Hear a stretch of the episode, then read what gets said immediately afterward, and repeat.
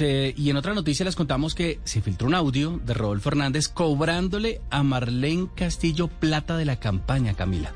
Es un audio muy polémico, se escucha en esa grabación que se ve, fue grabada a través de un equipo en tercer plano porque no se escucha tan clara la voz de quien acompaña al senador Rodolfo Hernández, pero sí se escucha muy claro lo que él dice, le está cobrando a la que fue su fórmula la vicepresidencia, Marlene Castillo, la plata que dice él le pagó en los meses de campaña, son alrededor, discuten por alrededor de 72 millones de pesos, él diciéndole que le pague para meter esa plata al partido que necesita financiar su partido, el de la Liga de Gobernantes Anticorrupción, ella pidiéndole que la deje revisar sus finanzas porque también gastó plata en campaña y él insiste en cobrarle.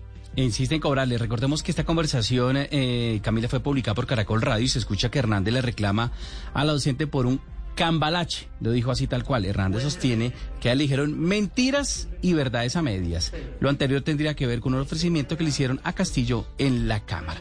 Así que escuchemos el audio. campaña, ¿quién le pagó el salario a usted? ¿En qué quedamos después?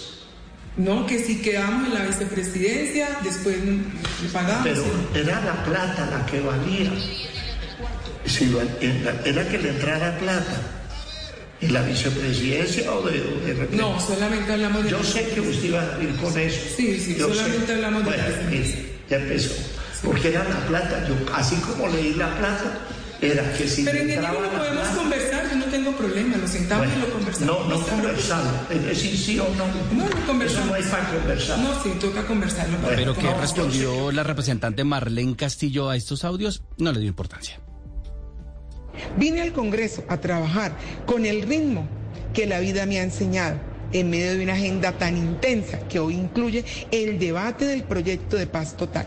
Considero irrelevante profundizar en el contenido del audio publicado por una importante cadena radial, más allá de lo que allí se expresa. El país está frente a temas trascendentales de vital importancia y la gente necesita que nos concentremos en atenderlo.